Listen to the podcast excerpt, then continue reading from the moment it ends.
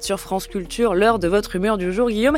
Et aujourd'hui, vous allez bientôt pouvoir acheter une R5 neuve. Oui, j'ai bien dit une R5 neuve, une R5 version toute nouvelle, parce que pour l'ignorer aujourd'hui, il faut ignorer la une de tous les journaux. Cette Renault 5, nouveau modèle coloris jaune flash à réveiller les morts, occupe la première place dans la presse du jour. Alors c'est bien au moins de ressortir une R5, même si c'est une R5 nouveau modèle, puisque tout le monde a en mémoire au moins une R5. Alors moi, c'est un souvenir cuisant puisque c'est celui de la R5 GTL paternelle dont j'avais réussi à faire brûler le moteur, ce qui est en soi une découverte puisque ça voulait dire que cette voiture avait un moteur, mais cette découverte, pas inintéressante en soi, n'avait pas suffi à calmer une certaine forme de courroux chez le paternel. La R5, c'est simple.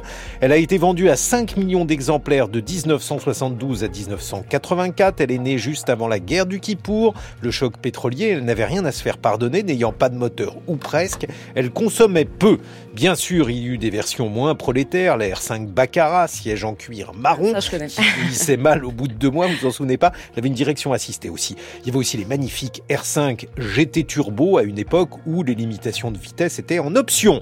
Alors, euh, bien sûr, les paternels avaient une fâcheuse tendance, eux, à rouler en R5 GTL, ce qui est une manière aussi d'expérimenter les stratifications sociales, puisqu'à l'époque, il y avait la R5 des Français et puis la R25 du gouvernement des Français. Il a même été question de la République des R25 à l'époque où les modèles de voitures signifiaient encore quelque chose. Mais justement, si on se penche sur l'essence de l'automobile française et même l'essence du véhicule électrique, celui-ci ne se prend pas au sérieux. Je sais, il y a eu la DS, la R16, la 504 Peugeot, mais finalement la voiture française que l'on retient le mieux, c'est la voiture pour ceux qui ont besoin de la voiture et n'aiment pas nécessairement la voiture. Rien à voir avec euh, les américaines les allemandes rupines, les japonaises modernes.